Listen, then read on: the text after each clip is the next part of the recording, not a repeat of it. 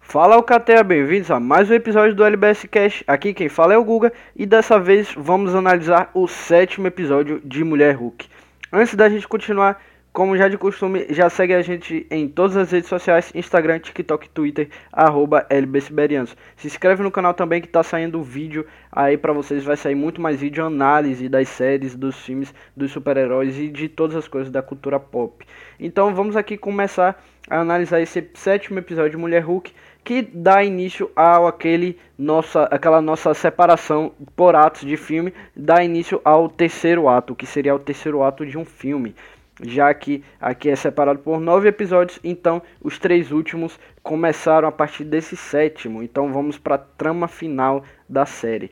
É, é, um episódio com um ótimo desenvolvimento de personagem.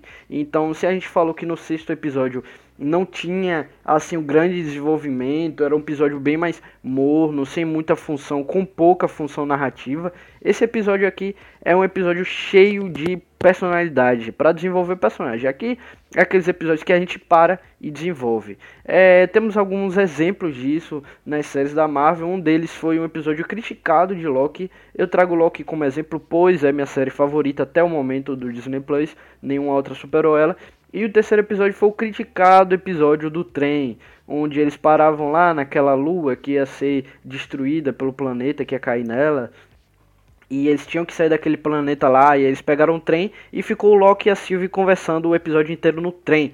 Mas pra galera que não entendeu, ah, que achou, ah, é uma perca, é uma perca do sentido do episódio, já que no final do segundo episódio nós tivemos uma, uma bomba enorme que foi lá a, a Sylvie despejando lá os, o, o, as cargas de reset por várias linhas, então bagunçando tudo e teoricamente criando o multiverso. E aí o, a série estava no auge e aí do nada o terceiro episódio vem para tirar o pé do acelerador e vamos conversar. Então foi muito criticado esse episódio, mas eu, eu senti que era um episódio necessário que desenvolveu muito o Loki e muito, muito, muito a Sylvie. Então foi um episódio muito importante para o futuro daquela série. E nesse aqui nós temos esse desenvolvimento que era preciso. É uma série sitcom, uma série de comédia, mas sim, é muito importante o, o desenvolvimento dos personagens. Esse é um episódio nesse estilo de parar o ritmo, apesar de que a série como um todo ela não tem um ritmo muito frenético e principalmente ela veio de um episódio parado, mas aqui se a gente seguisse um, um ritmo mais adequado, que eu acho que essa série talvez ela dê umas balançadas, principalmente nesse sexto episódio, mas se ela seguisse um ritmo mais adequado, esse é um episódio onde tem essa função do episódio 3 do Loki, de parar e desenvolver é, essa personagem aqui. E um episódio muito bom, fez isso de uma forma muito bacana. É, tem um início ali fofinho dela, da Jennifer Waters com o Josh, que é aquele interesse dela, que ela conhece um casamento, e ele, eles têm vários encontros e tem uma trilha sonora fofinha, e eles estão é, se divertindo, estão se atraindo, é, atraindo um pelo outro, né? E até que é, em uma noite dá certo e eles ficam lá, né? Na casa da Jen. E só que após isso, o Josh ele some.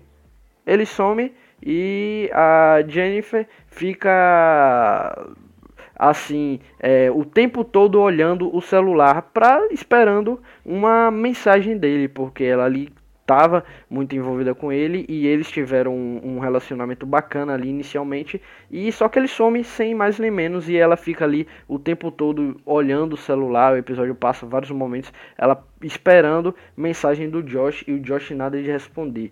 É, nessa altura aí ela acaba indo tendo que até o retiro do Emil Blonsky porque o inibidor do, da transformação dele no abominável estava com defeito, ela tem que ir lá com o oficial de, de condicional dele e para resolver isso. Só que depois que dois seres inusitados em uma briga acabam quebrando o carro dela, ela tem que passar o domingo inteiro ali naquele retiro. E aí temos é, um episódio assim muito engraçado e também divertido. É, acho que engraçado e divertido caem na mesma coisa, mas não era isso que eu queria dizer. Muito engraçado e também importante para a personagem.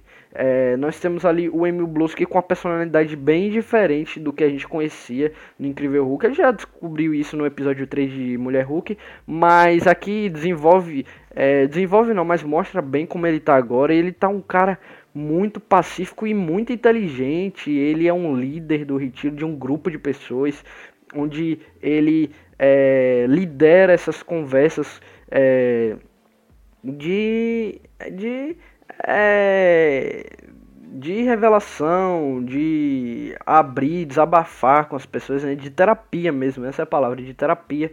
E ele lidera isso, é de um cara muito sensato, muito sábio. Então mudou muito esse personagem do Emil Blonsky e tá muito legal ficou bem bacana a essa nova personalidade dele e encaixa com o ator. O ator tá fazendo isso muito bem. E o Emil Blonsky foi dar água pro vinho, mas de um jeito que tá combinando muito, encaixando bem com o formato dessa série, né? Que tem esse formato aí mais, mais episódico, mais sitcom. É, temos ali os membros do, do círculo, né? Que é as pessoas ali que estão participando daquela, tela, daquela terapia em grupo e fazem um círculo, uma roda de conversas, e são personagens muito inusitados. Temos ali o toureiro, que não é toureiro, temos o, o homem touro, é, que eles dois são a dupla inseparável.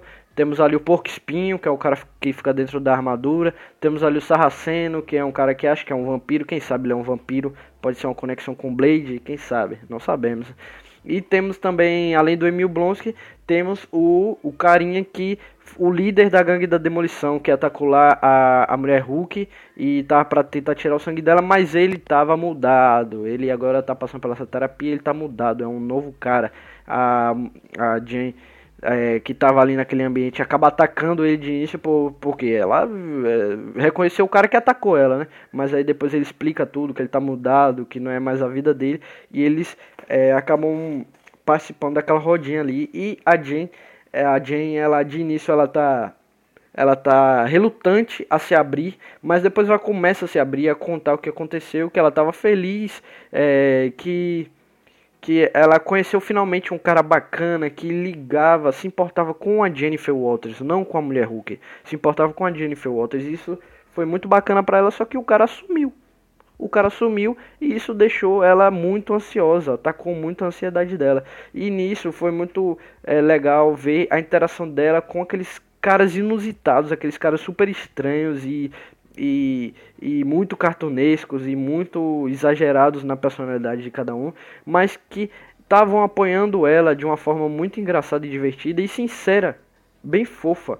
E, e nisso, essa interação deles ficou muito natural, uma amizade, um companheirismo muito legal. E temos ali a, a evolução da personagem da mulher Hulk, quando ela vai contando que tem, faz aquela, aquela analogia, você tem uma amiga legal da escola, que todo mundo se interessa por ela, todo mundo quer ser amigo dela, e ela é demais, e todo mundo olha para ela, e é, tem, a, é, como ela fala, Jennifer Walters, que as pessoas não ligam tanto, e ela pode se transformar nessa amiga legal a hora que ela quiser, mas aquele cara tinha, é, tinha se tinha se importado com a Jennifer Walters, como ela é, e isso é, mexeu com a vulnerabilidade dela, né? Mas ali os caras, eles, os membros do círculo apoiam ela e fala que ela tem que sair desse escudo e aceitar como a Jennifer Walters e ela abraça aquele grupo e se destransforma e tudo dá certo ali. Foi muito legal ter essa evolução da personagem.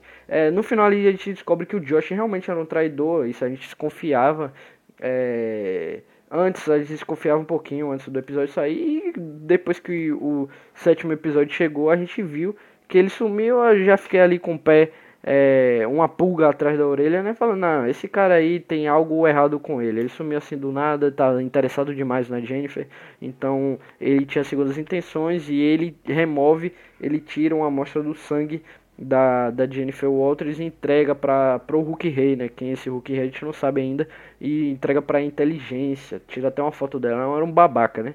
E ele tá fazendo parte da inteligência. Removeu uma amostra do sangue da Jennifer e vai entregar lá para eles. Que vão fazer algum experimento com isso. Uma teoria aí que vai ter um, um tipo de monstro de radiação gama, tipo Hulk, só que todo deformado, uma teoria dessa, alguém para ela enfrentar no episódio final.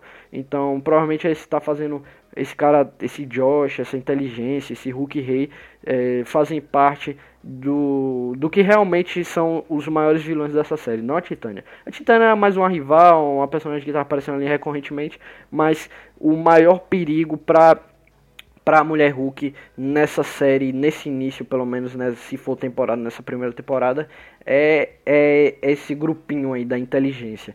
Então é isso, o episódio foi esse, episódio para parar e desenvolver, muito importante, porque agora a gente vai para os dois últimos, provavelmente agora vai ser correria, ação e loucura, para é, é, ter o desfecho da série, mas esse episódio foi importante e muito bem feito, episódio bem fofo, muito fofo mesmo. E teve personagens bem carismáticos que ali foram explorados do nada e a Jennifer Walters, a mulher Hulk, cada vez mais bem explorada nessa série, um ponto muito positivo dessa série que tá sem muito compromisso, mas dentro do mundinho dela tá entregando uma boa obra pra gente, uma boa obra de comédia com mais uma personagem bacana aí para os filmes dos Vingadores, os filmes da Marvel. Então é isso. Obrigado a todos vocês que nos escutaram até aqui. Se tiverem mais ideias de podcast, de vídeos até, manda nos comentários na comunidade do YouTube, no Instagram, manda DM, ou então nos comentários do YouTube. E se comunica com a gente, diz onde a gente pode melhorar e onde o que, que você está gostando. É, se quiser, me segue na, no Instagram, arroba Guga, underline Caio com i, e segue todas as redes, as redes sociais do LBS, LB Siberianos, e se inscreve no canal no YouTube. Valeu galera, tamo junto, valeu, falou.